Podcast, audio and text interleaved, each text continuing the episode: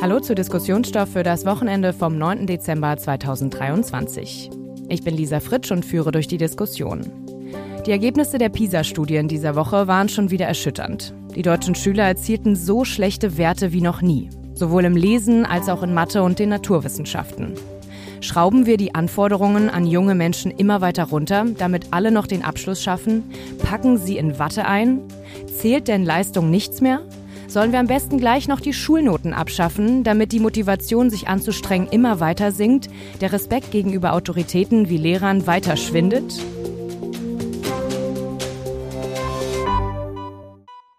Ja, und für die Diskussion begrüße ich zum einen T-Online-Chefredakteur Florian Harms. Hallo Lisa und an alle, die uns zuhören. Und zum anderen unseren Kolumnisten bei T-Online, der gleichzeitig Gymnasiallehrer für die Fächer Deutsch, Englisch und Geschichte ist, Bob Blume. Schön, dass du da bist. Hallo Lisa und hallo Florian. Ja, ich habe es gerade schon erwähnt. Die deutschen Schülerinnen und Schüler haben bei der PISA-Studie die schlechtesten Werte aller Zeiten erzielt. Die Japaner und Koreaner sind uns weit voraus. Packen wir die Schüler immer weiter in Watte ein und senken die Anforderungen und am Ende können sie alle nicht mehr ordentlich rechnen oder lesen?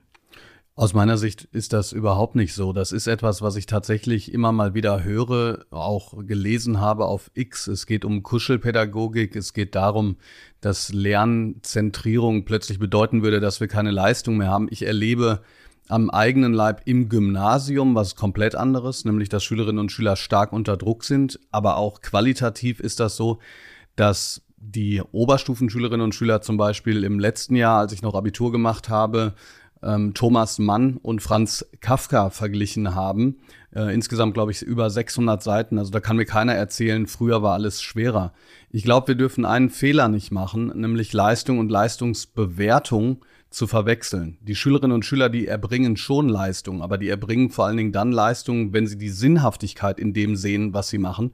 Deshalb heißt für mich Bildungspolitik auch nicht nur zu schauen, inwiefern man die Dreigliedrigkeit jetzt nochmal zementieren kann und nochmal mehr selektieren kann, sondern es ist wirklich Zeit, Leistungen auch mit der Frage zu verknüpfen, wie alle solche Leistungen bringen können, denn die Voraussetzungen sind nun mal sehr unterschiedlich verteilt. Ich glaube aber, dass wir schon grundlegende Probleme haben. Also zum einen hat, zeigt ja auch die PISA-Studie jetzt wieder, dass es strukturelle Probleme gibt in den deutschen Schulen. Also beispielsweise die mangelnden Sprachkenntnisse bei vielen Kindern von Zugewanderten oder die mangelnde Ausstattung von Schulen mit ähm, digitalen Lerngeräten oder eben vor allem auch dieser fürchterliche deutsche Bildungsföderalismus, dass eben jedes Bundesland da vor sich hin hühnert und sich irgendwelche Regeln ausdenkt, die dann einfach nicht zusammenpassen. So, und das ist einfach schlimm. Das andere ist, was damit zusammenhängt, was mir auffällt, dass es eben auch keine Chancengerechtigkeit gibt. Das ist ja dieses vielbeschworene Wort, dass eigentlich alle jungen Menschen dieselben Startchancen haben sollen. Das ist eben nicht so. Und Bob, wenn du sagst, dass Gymnasiasten zum Teil auf einem sehr hohen Niveau lernen, ist das sicherlich richtig. Aber an vielen anderen Schulen habe ich schon den Eindruck, da werden zu tiefe Standards gesetzt. Und da muss man die Kinder eigentlich anders fördern. Ja, aber wir müssen ja überlegen, was genau mit Standards gemeint sind. Denn du hast ja, du hast ja recht. Es ist nicht nur so, dass zu wenig Geld in die Bildung auch geflossen ist. Wir sprechen von einem Investitionsstau von annähernd 50 Milliarden Euro, sondern es wurde auch ungerecht verteilt. Es wurde so verteilt, dass es zum Beispiel vor allen Dingen die Gymnasiasten bekommen haben. Deshalb haben die, wenn wir uns PISA genau angucken, ja auch nicht so ein großes Problem, sondern die Problematik liegt eben bei denjenigen, die eben nicht so gut lesen und rechnen können. Und die sind in diesem dreigliedrigen Schulsystem nicht dort. Wir müssen nur eine Sache, das finde ich ganz, ganz wichtig, auseinanderdividieren. Wir sprechen immer vom sogenannten Migrationshintergrund. Aber wer genau ist denn damit gemeint? Sind das die Menschen aus der ersten Generation, aus der zweiten, aus der dritten Generation? Das ist nämlich deshalb wichtig, weil sonst so eine Art von Populismus verfangen kann, der sagt, im Grunde genommen müssen wir nur die ganzen Migranten aus dem System rauskriegen und dann wird alles wieder gut.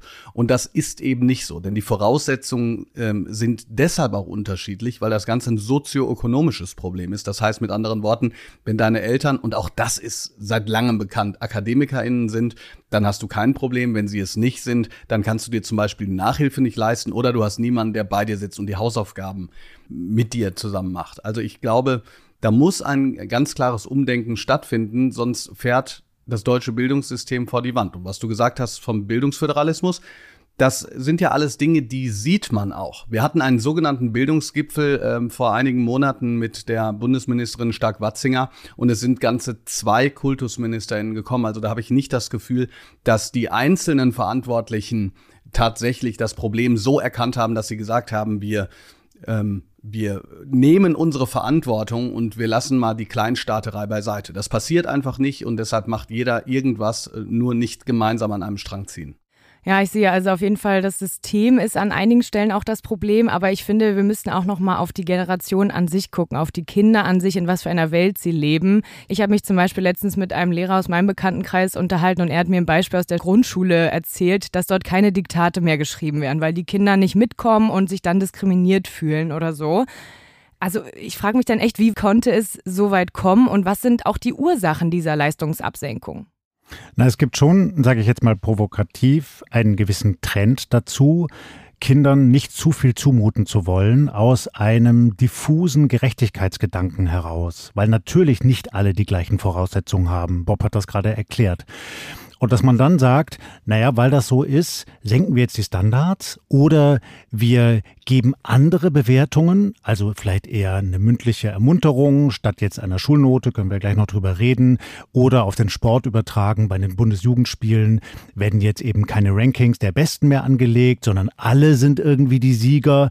Und das mag ja schön und gut sein, weil sich dann alle irgendwie wohlfühlen, aber es widerspricht schon auch so einem Leistungsgedanken, dass man sich anstrengen muss und dass man sich auch anstrengen will will, um vielleicht ganz oben auf dem Podest zu stehen. Aber ich finde, hier liegt ein, eine ganz klare Unterscheidung. Also erstmal, ich ähm, höre auch Anekdoten davon, dass dann weniger Diktate geschrieben werden. Verifizieren kann ich das nicht und ich bin jetzt auf Instagram ja viel unterwegs. Mir schreiben ja viele Grundschullehrerinnen und Grundschullehrer und das habe ich in der Form noch nicht gehört. Auch dieses, das wird den Kindern nicht zugemutet. Ich lese das immer mal wieder und mich würde das total interessieren, wer das sagt, aber sozusagen eine Grundtendenz kann ich da nicht erkennen, ehrlich gesagt. Ich habe ein Problem damit, wenn Leistung geknüpft wird an eine Ziffer, die letzten Endes auch nichts aussagend ist. Denn was äh, Florian gerade gesagt hat, ist ja zentral. Leistung bringen wollen. Warum sollten Schülerinnen und Schüler überhaupt heute noch in die Schule gehen, sage ich mal ganz provokant? Denn wenn sie irgendwas finden, was sie mitreißt, dann könnten sie das auch schon von zu Hause machen. Also warum sollten sie dorthin gehen? Der einzige Grund in einer Zeit, in der Informationen abgerufen werden können, selber recherchiert werden kann und so weiter, ist doch, dass es jemanden gibt, der diesen Lernprozess nicht nur leiten kann, sondern der motiviert und inspiriert. Ich weiß, ich werde jetzt ein bisschen utopisch, aber jedenfalls der dafür sorgt, dass junge Menschen Leistung bringen wollen. Und da bin ich hundertprozentig bei. Nur erwiesenermaßen ist es eben so, dass durch eine, durch so einen Notenfetisch, der äh, sozusagen jedes Mal, wenn irgendwas nicht geschafft wird, gleich irgendeine Ziffer hingeklatscht wird, die Leistung eben nicht gesteigert wird sondern das Gegenteil ist der Fall. Diejenigen, die dann mitbekommen, okay, anscheinend bin ich nicht ausreichend, anscheinend bin ich irgendwie mangelhaft, dann brauche ich mich gar nicht mehr anstrengen, gehen in so eine, in so eine Schleife rein, in so einen Teufelskreis und ähm, wollen dann weniger leisten. Also mir geht's nicht darum, weniger Leistung zu fordern, sondern ich würde sagen, wir brauchen ein Schulsystem, das sich zur Aufgabe macht, Leistungsbereitschaft zu fördern. Und ich glaube, das ist was anderes. Was mir dazu einfällt, ist diese große Metastudie zu Bildungserfolg, die vor einigen Jahren von John Hattie, einem Bildungsforscher, unternommen worden ist.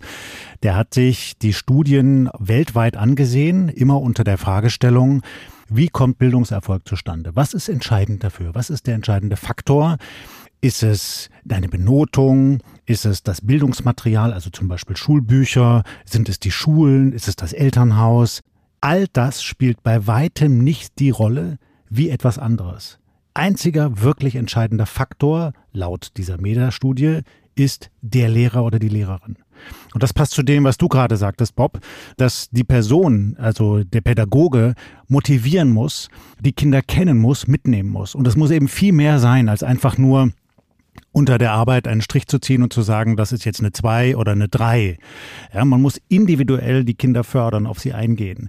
Und ich kann das ja mal offen sagen, meine Kinder sind auf einer Waldorfschule und da gehört es standardmäßig dazu, dass man zumindest mal in den Grundschul- und Mittelstufenklassen eben nicht benotet wird, sondern dass es eine sprachliche Einordnung gibt und dass vor allem der soziale Erfolg im Mittelpunkt steht. Also die Kinder sollen erzogen werden zu eigenständig denkenden sozialen Menschen. Und ich habe den Eindruck, das ist schon erfolgreich. Und wie läuft das dann konkret? Also können die sich auch jeden Tag aussuchen, was sie ähm, lernen wollen? Nein, natürlich gibt es einen Lehrplan, der ist ja auch staatlich vorgegeben. Ähm, aber es steht eben immer im Vordergrund, dass man wirklich versucht herauszufinden, können die Kinder das verinnerlichen? Können sie sich selber Gedanken machen? Können sie also den Lernstoff annehmen und nicht einfach nur repetitiv wiedergeben, also wiederkäuen, sondern selber was daraus machen? Wachsen sie an dem Lernstoff? Fangen sie an, selber zu denken und das in Beziehung zu setzen zu ihrem sozialen Umfeld? Und da ist eben eine Benotung eher kontraproduktiv. Ja, sondern da muss man natürlich eher schauen, sozusagen, wie kann man das Kind weiter fördern, motivieren. Irgendwann im weiteren, in der weiteren Schulkarriere braucht es dann schon Noten, allein schon, um am Ende eben einen vergleichbaren Schulabschluss machen zu können. Das schreibt der Staat ja auch vor, aber eben nicht am Anfang, da wo es wirklich erstmal darum geht, Kinder wachsen zu lassen.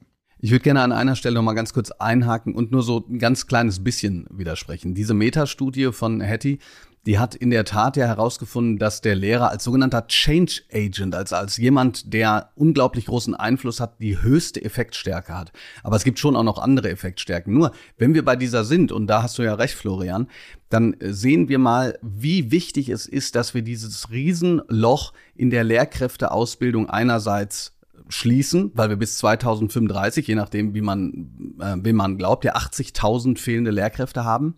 Dass wir andererseits aber auch dafür sorgen, dass diese Lehrkräfte ganz in diesem Sinne auch ausgebildet werden. Denn momentan ist es der Fall, dass einfach viele Lehrkräfte, die in die Schulen kommen und mit der Situation der Heterogenität, der unterschiedlichen Lernleistung, der ähm, der unterschiedlichen Voraussetzungen konfrontiert sind, gar nicht wissen, wie sie damit umgehen sollen. Und genau hier äh, ist, glaube ich, einer der wichtigsten, neuralgischsten Punkte, an die wir dran müssen, damit eben genau das umgesetzt werden kann, dass wir hinterher Lehrkräfte haben, die nicht nur motiviert sind und die Kinder inspirieren können, sondern auch wissen, wie sie mit ihnen umgehen in dieser, ja, man muss es ganz klar sagen, äh, katastrophalen Situation, in der wir uns gerade in Deutschland teilweise bildungspolitisch befinden. Und das heißt doch eigentlich, Lisa, auch, dass wir jetzt bei dieser ganzen Debatte über die PISA-Studie, wo jetzt alle schreiben, Gottes Willen, wir sind so schlecht, eben keine Schnellschüsse machen dürfen. Ich höre das zum Teil auch aus der Leserschaft. Ja, Gottes Willen ist alles so schlecht und wir müssen einfach nur hohe Standards setzen und die müssen sich jetzt mal zusammenreißen. Damit ist es nicht getan, sondern Bildungserfolg ist eigentlich ein komplexes Konstrukt und ist etwas, worauf wirklich die Gesellschaft Wert legen muss. Bob, ich finde, du hast das sehr richtig beschrieben in deinem Kommentar auf T-Online jetzt ähm, vor einigen Tagen, als es um die PISA-Studie ging, dass du eben gesagt hast, sozusagen, das ist eine grundgesellschaftliche Aufgabe. Wenn wir das nicht in den Griff bekommen, dann wird auch Deutschland als Land dauerhaft nicht erfolgreich erfolgreich sein. In ganz, ganz vielen Feldern. Und eine Sache möchte ich noch anfügen. Die Standards anzuheben, ohne tatsächlich Förderung für diejenigen zu schaffen, die diese Standards erreichen sollen, äh, das bringt ja geradezu null. Denn wir haben ja jetzt schon mit den bestehenden Standards, unabhängig davon, ob man die zu lasch oder für hoch hält, haben wir jetzt schon 50.000 Schülerinnen und Schüler, die die Schulen ohne Schulabschluss verlassen. Und zwar jedes Jahr. Und zwar konstant. 50.000 konstant. Und unsere Frage sollte aus dieser Sicht, aus meiner Sicht sein, wie können wir es schaffen, dass wir möglichst alle Schülerinnen und Schüler mitbekommen? Denn auch das habe ich in diesem T-Online-Kommentar ja kurz angeregt. Es geht hier um nicht weniger als um die Zukunft der deutschen Gesellschaft und zwar sowohl, was hinterher die, die Steueranzahlung annimmt, ganz klar, ja, wenn jemand ohne Schulabschluss sofort in die Sozialsysteme geht, dann ist er niemand, der hinter die Rente finanzieren kann, als auch im Bezug darauf, wie unsere Demokratie irgendwann aussehen soll. Denn auch hier in einer Informationsgesellschaft ist die Fähigkeit, lesen zu können, und zwar nicht nur was den Mindeststandard betrifft, äh, einfach fundamental wichtig. Genau deshalb müssen wir daran und wenn man, wenn ich diese Bemerkung noch machen darf, genau deshalb finde ich es auch erstaunlich, dass der PISA-Aufschrei aus meiner Sicht nur einen Tag gedauert hat. Die Ergebnisse kamen raus, es gab kurz mal ein paar Kommentare und am nächsten Tag äh, geht es schon wieder um ganz andere Dinge. Also wir müssten wirklich dahin, dass wir sagen, Bildung muss zentrale Aufgabe werden, sowohl politisch als auch äh, medial. Ich will noch auf zwei Fragen eingehen und zwar auch auf die Details und auch, warum es denn immer noch nicht geklappt hat. Aber bevor wir das machen, noch kurz ein Hinweis in eigener Sache. Um keine Folgen unseres Podcasts zu verpassen, abonnieren Sie den Diskussionsstoff auf Spotify, Apple Podcasts oder der App, mit der Sie Podcasts hören. Und über noch mehr Schul- und Bildungsthemen sprichst du, Bob, ja in deinem eigenen Podcast vom SWR namens Die Schule brennt. Ja, da können Sie auch gerne mal reinhören, liebe Hörerinnen und Hörer. Und zurück zu unserer Diskussion. Also wir hatten jetzt schon angesprochen, wir müssen die Schüler mehr motivieren. Ähm, wir könnten vielleicht auch auf die Noten äh, vom System her eingehen. Aber wie könnte das konkret aussehen? Vielleicht kannst du auch nochmal, Florian, von der Waldorfschule erzählen. Gibt es da denn trotzdem sowas wie Bewertungen? Also ich habe zum Beispiel einen Clip gesehen von einer freien Schule, ich glaube, das war in Osnabrück, und da gibt es dann am Ende solche Bewertungen jede ähm, Woche, glaube ich sogar, oder alle vier Wochen. Ja, ich kann jetzt das und das. Ich kann jetzt lesen und verstehen. Und dann gibt es eine Skala von 1 bis 4. Das kann ich sehr gut, gut, noch nicht so gut. Und ich finde diese Formulierung, ich kann das, das ist doch schon mal auch ein Schritt Schritt in die Richtung, ich motiviere diejenigen, ah, guck mal, Mama, ich kann das. Ne, das ist ja schon ganz genau, Lisa. Und das ist eben was anderes, als eine Motivation daraus zu schöpfen, eine Zahl zu erreichen. Also, dass ich als Schüler möchte, dass da eben keine drei mehr drunter steht, sondern eine zwei. Was habe ich denn dann geschafft? Das ist ja völlig undurchsichtig. Ich muss doch in die Kinder wirklich dieses Verlangen danach pflanzen, etwas zu leisten und etwas beizutragen und vor, selber voranzukommen. Und das gelingt eben leichter, wenn man nicht nur diesen äh, Gedanken wirklich zentral den Kindern vermittelt, es ist gut, etwas zu leisten und das ganze System zu verstehen, sondern das auch gemeinsam zu schaffen. Und weil du das gerade nochmal ansprachst, das steht eben zum Beispiel bei den Waldorfschulen im Vordergrund, dass die Kinder zu sozialen Menschen erzogen werden, die in einer Gruppe gemeinsam vorankommen. Und in dieser Gruppe sollte eben auch niemand zurückgelassen werden. Ja? Und so ein System wie diese starre Notenregel führt halt dazu, dass man dann von oben mit einer Eins dann eher bis bisschen runterguckt auf die, die vielleicht nur eine 5 haben. Das bringt aber die Gruppe nicht voran und das bringt am Ende eben auch die Einzelnen dann nicht wirklich voran. Ich will jetzt beileibe nicht sagen, dass die Waldorfschulen alles richtig machen. Auch da gibt es Probleme. Ja? Aber dass wir neu nachdenken müssen darüber, wie wir unser Bildungssystem so aufstellen, dass es wirklich das tut, was damit bezweckt ist. Nämlich junge Menschen auszubilden, an das Leben ranzuführen und zu selbstbewussten Mitgliedern einer vollwertigen Gesellschaft zu machen. Da müssen wir viel stärker drüber nachdenken. Und das ist eben, deshalb äh, möchte ich das nochmal betonen, in dem gegenwärtigen System in Deutschland kaum machbar, weil dieser Bildungsföderalismus dazu führt, dass eben wirklich jedes Bundesland irgendwelche wilden Experimente veranstaltet, man am Ende aber gar nicht mehr gemeinsam schaut, wie können wir denn als Land das Beste daraus ziehen. Und das hat halt mit den politischen Hintergründen zu tun, dass die Bundesländer gar nicht mehr viele Kompetenzen haben. Ja, und sie klammern sich an dieses Recht, Bildung ist Ländersache, weil es eines der wenigen Dinge ist, die sie noch bestimmen dürfen. Und das geht halt leider nicht. Bob, du hast ja auch ähm, Erfahrung aus dem Gymnasium. Du kannst es vielleicht nochmal anders auch beurteilen, ab wann man denn Noten doch verteilen sollte. Es geht ja dann auch um den weiteren Bildungsweg, um die Universität. Wie ist da deine konkrete Meinung? Ich halte Noten für nichtssagend. Sie sollen objektiv reliabel und valide sein und sie sind all das nicht. Das weiß auch jeder. Wenn man mal überlegt, wie das in der eigenen Schulzeit war, war die Note bei Herr Müller dasselbe Wert wie bei Frau Meier? Nein, war sie nie. Was ist denn der Unterschied zwischen einer 2 bis 3 und 3? Das wissen wir doch nicht. Ja, derjenige hat wahrscheinlich den Stoff besser begriffen, der eine 1 hat, als derjenige, der eine 5 hat. Aber wenn es um Leistung und Leistungsbereitschaft geht, dann spielen noch ganz andere Dinge eine Rolle. Ich gebe mal ein Beispiel. Wenn ich sagen würde, ich war dabei, wie 8 bis 12 Klässler zusammen drei Tage lang Shakespeare interpretiert haben, und zwar, weil sie es wollten, dann würden die Leute mir den Vogel zeigen und sagen, das stimmt doch niemals. Doch, das stimmt. Wir machen nämlich zusammen eine Theater AG und die wollen das, die haben das sogar selbst ausgewählt. Wir haben letztes Jahr schon Shakespeare gemacht, drei Stunden Romeo und Julia in der Originalversion auf Deutsch übersetzt und die wollten dieses Jahr nochmal äh, ein Shakespeare-Stück machen. Und die machen das, weil sie das so sehr wollen. Und zwar, weil sie wissen, dass diese gemeinschaftliche, dieses gemeinschaftliche Gefühl am Ende, etwas geschafft zu haben, sie komplett zu anderen Menschen macht. Ich muss das jetzt mal so pathetisch sagen. Da kommen äh, Kinder und Jugendliche rein, die ähm, sich nicht trauen, vor anderen Leuten zu sprechen, vor zehn Leuten und die hinter in einem Saal von 300 Leuten stehen ähm, mit, mit breiten Schultern und äh, sozusagen Lust haben darauf, sich zu präsentieren. Das ist so wichtig für alles andere, was man machen kann. Und Noten spielen da null eine Rolle sondern was da eine Rolle spielt, ist, dass man sich selber ausgewählt hat, zusammen mit anderen so etwas zu erreichen. Und genau deshalb, finde ich, müssen wir den Fokus verschieben. Keiner kann mir sagen, dass so eine Rolle zu lernen von dem Puck im Sommernachtstraum keine Leistung ist. Das ist Leistung. Aber oftmals wird Leistung und Leistungsbewertung eben verwechselt. Und wir müssen viel mehr dahin zu dem, was der Florian auch gerade gesagt hat.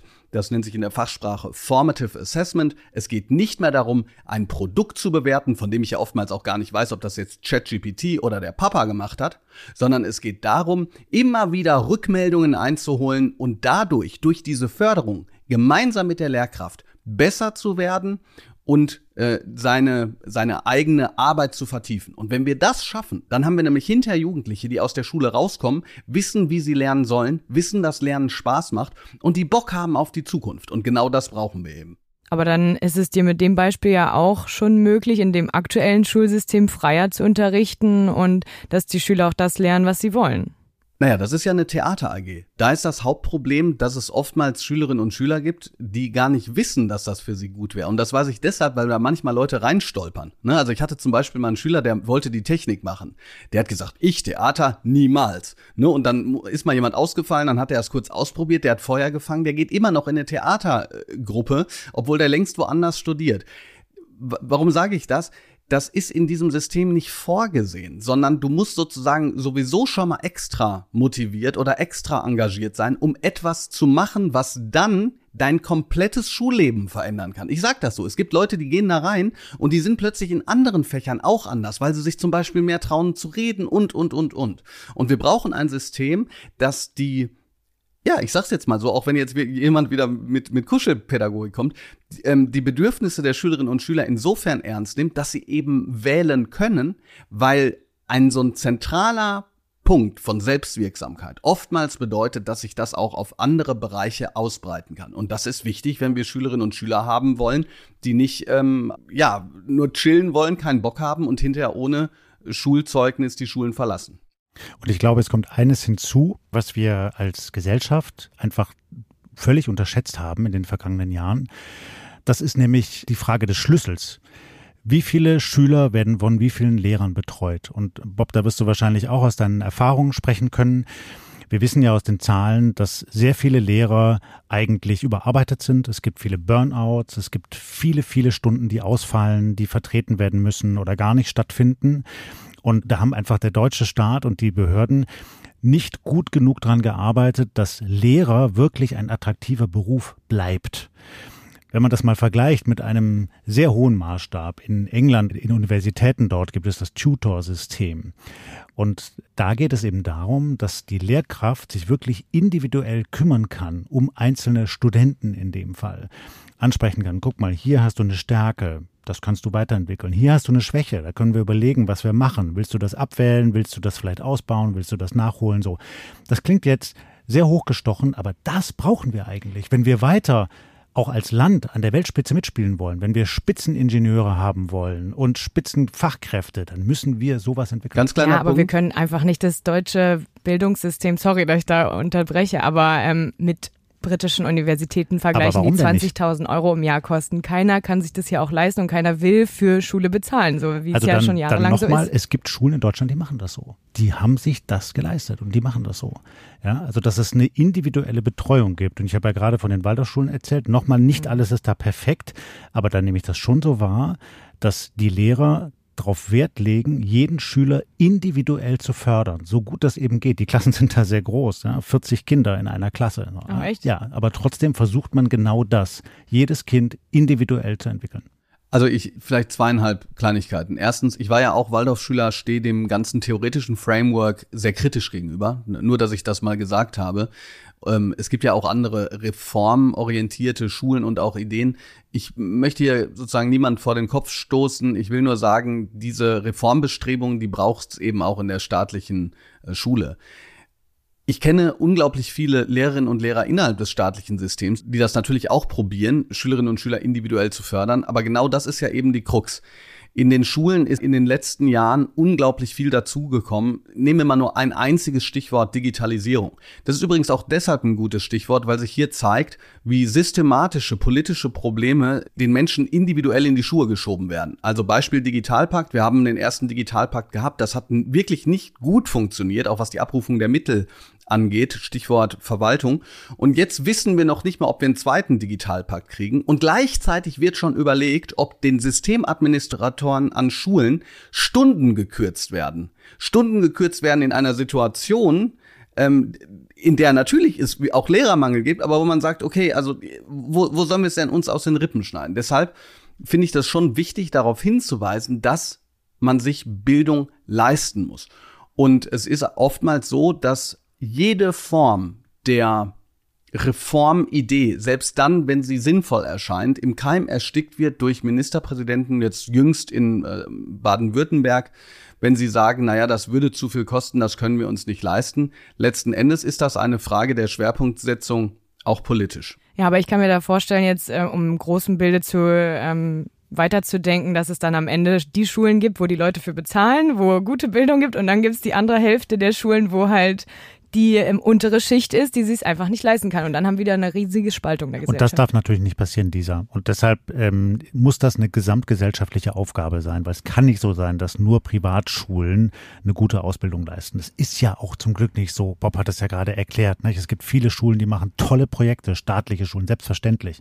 Aber wir müssen, und da bin ich ähm, bei dir, Bob, wir müssen das als gesellschaftliche Aufgabe begreifen. Wir müssen wissen, Bildung muss uns etwas wert sein und dann kostet sie eben auch was. Und dann muss man abwägen, wenn man mehr in die Bildung investiert, in die Ausbildung von Kindern, in Lehrkräfte, in digitalisierte Schulen, dann muss man das Geld halt wahrscheinlich an einer anderen Stelle einsparen. So, aber diese Entscheidung müssen wir als Gesellschaft treffen.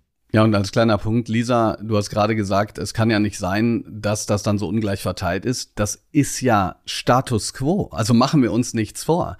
Wir haben dort, wo am meisten Geld benötigt wird, am wenigsten Geld. Wir wissen, dass der Return on Investment, also das Geld, was man investiert zu einem bestimmten Zeitpunkt, am Ende sich vor allen Dingen dann mehr auszahlt, je früher es eingezahlt wird. Aber wir haben gerade die gegenteilige Entwicklung. Wir haben das Startchancenprogramm nächstes Jahr, aber die meisten Expertinnen und Experten sagen, dass das viel zu wenig Geld ist. Wir sprechen zwar von zwei, drei Milliarden, aber wir bräuchten eigentlich jedes Jahr das Dreifache oder das Vierfache. Und das andere ist, Florian, das, was du gerade gesagt hast, das ist eigentlich der springende Punkt. Die äh, Parteivorsitzende der SPD, Saskia Esken, hat in ihrem Aufschlag, in ihrem Bildungspapier ja schon gesagt, wie sie das Ganze finanzieren will, nämlich mit äh, einer Extrabesteuerung für die Erbschaften. Und da wird sich dann zeigen, ob es entweder alternative Vorschläge gibt oder ob diejenigen, die auch sagen, ja, wir brauchen eben gute Bildungspolitik, äh, sich sozusagen dieses Geld das auch kosten lassen. Denn die Finanzierung, die kann nicht einfach äh, geleistet werden, indem man noch einen Schattenhaushalt aus dem Boden stampft, sondern das muss eigentlich gesellschaftlicher Konsens sein. Ja, ich glaube, wir sehen das ja alle ähnlich. Ähm, und trotzdem sind die Forderungen, die wir hier stellen, sehr groß im Podcast. Also äh, wir wollen Noten abschaffen, wir wollen ähm, freie ähm, ähm, Auswahlmöglichkeiten, was wir lernen wollen für die Schüler, wir wollen mehr Motivation. Das ist ein Riesenbatzen. Die Frage an dich, Bob, die letzte Frage, die wir jetzt, für die wir Zeit haben. Ist das überhaupt realistisch und warum hat es immer noch nicht geklappt in den letzten 10, 15 Jahren? Du setzt dich ja auch schon so lange dafür ein. Ja, es ist unrealistisch auf der einen Seite. Ich glaube aber, dass die Tendenz gerade so ist, dass die Lage so prekär wird, dass es irgendwann alternativlos wird zu handeln. Und das ist zwar gleichzeitig schlecht, also ich sag mal, warum es alternativlos ist. Es ist jetzt schon so, dass Lehrerinnen und Lehrer, die äh, das Gefühl haben, ich kann nicht noch mehr machen, zwangsverpflichtet werden, zum Beispiel mehr zu arbeiten. Nur mal so als ein Beispiel. Es gibt jetzt schon Lehrerinnen und Lehrer, die sagen, wenn ich so weiterarbeite, dann schaffe ich das nicht mehr. Es ist jetzt schon klar, dass in jedem Bundesland das geantwortet hat auf äh, Armin Himmelrath, den anderen Bildungsjournalisten, ähm, eine Abwanderung von Lehrkräften zu sehen ist. Also die gehen aus dem Job raus, anstatt in den Job rein. Und wenn wir irgendwann in der Situation sind, dass wir nicht mehr anders können, als äh, zu handeln, da wird auch Olaf Scholz einsehen müssen, dass man was tun muss. Und jetzt das Positive der Alternativlosigkeit. Äh, das Positive der Alternativlosigkeit ist, wir können es eigentlich. Denn Corona hat mit all den schlechten Dingen, mit all den Defiziten, die passiert sind, auch gezeigt, dass man plötzlich im Bildungssystem Sachen machen konnte, wo Leute ohne Corona äh, den Vogel gezeigt hätten und gesagt haben, was? Videokonferenzen, digitales Arbeiten, im Leben wird das nicht passieren. Also das heißt, ich bin gleichzeitig sehr pessimistisch, dass einfach so sich die Leute zusammenraufen und sagen, okay, dann machen wir jetzt einen großen Bildungsgipfel, überlegen das mal. Der Deutsche Bildungsrat hat das äh, 1971 gemacht mit einem großen Aufschlag. Das hat auch damals übrigens dazu geführt, dass wir jetzt diese äh, Gemeinschaftsschulen haben. Dass das einfach so passiert, da bin ich pessimistisch, aber die Lage wird prekär, sodass die Verantwortlichen nicht mehr anders können werden, als etwas zu tun. Davon bin ich überzeugt. Ich möchte dabei doch noch ein bisschen Wasser in den Wein gießen, denn ich stimme dir einerseits zu, Bob, dass die Lage prekär ist und der Handlungsdruck ist riesengroß, und zwar nicht nur für die Jungen, die heute jung sind, sondern für das ganze Land. Das Problem ist aber, wer hat denn eigentlich eine Lobby im Land? Für wen wird Geld ausgegeben? Und da sehen wir einfach, Deutschland ist vor allem ein Rentnerland. Mehr als ein Viertel des Bundeshaushalts fließt jetzt schon als Zuschüsse in die Rente. Und es werden bis Mitte des Jahrhunderts mehr als die Hälfte des Bundeshaushalts sein. Und es ist einfach so, weil Rentner einen großen Anteil der Bevölkerung ausmachen und deshalb eben natürlich auch viele Wählerstimmen haben. Junge Menschen haben einfach nicht die Lobby in der Politik. Da können wir das Blatt wenden, wie wir wollen. Und das ist ein grundsätzliches Problem. Diese Debatte müssen wir schon führen. Und das wird immer so zusammengefasst unter dem Stichwort Generationengerechtigkeit, erschöpft sich aber leider allzu häufig dann in Sonntagsreden. Da müssen wir uns ehrlich machen, müssen sagen, wenn Deutschland dauerhaft erfolgreich bleiben soll und wenn auch die, die irgendwann mal Rentner werden, aber heute noch jung sind, dann noch eine gute Rente haben sollen und in einem erfolgreichen Land leben wollen, dann müssen wir viel mehr in Bildung investieren. Und diese Debatte braucht es jetzt. Ja, wir sehen ähm, ähnlich auch wieder bei der Klimakrise. Es ist etwas erschütternd, aber ich hoffe irgendwie trotzdem, dass wir nicht so lange warten müssen, wie du Bob gerade gesagt hast, bis es eigentlich so prekär ist, dass wir handeln müssen. Also ich kann es auch immer noch nicht 100 Prozent verstehen, warum sich nichts ändert. Ich meine, Bob, du hast es mehrmals gesagt, die Kinder sind unsere Zukunft. Das mit der Lobby ist auf jeden Fall eine gute Erklärung und ich glaube, das stimmt eben auch. Ähm, aber es muss sich einfach was ändern und wir haben jetzt einige konstruktive Ideen gegeben. Weiteres können Sie auch gerne nochmal in Bob Blumes Podcast Die Schule brennt nachhören und vergessen Sie auch nicht, den Diskussionsstoff-Podcast zu abonnieren, dann verpassen Sie keine Folge. Anmerkungen, Fragen oder Kritik können Sie uns gerne schreiben an podcasts.tonline.de.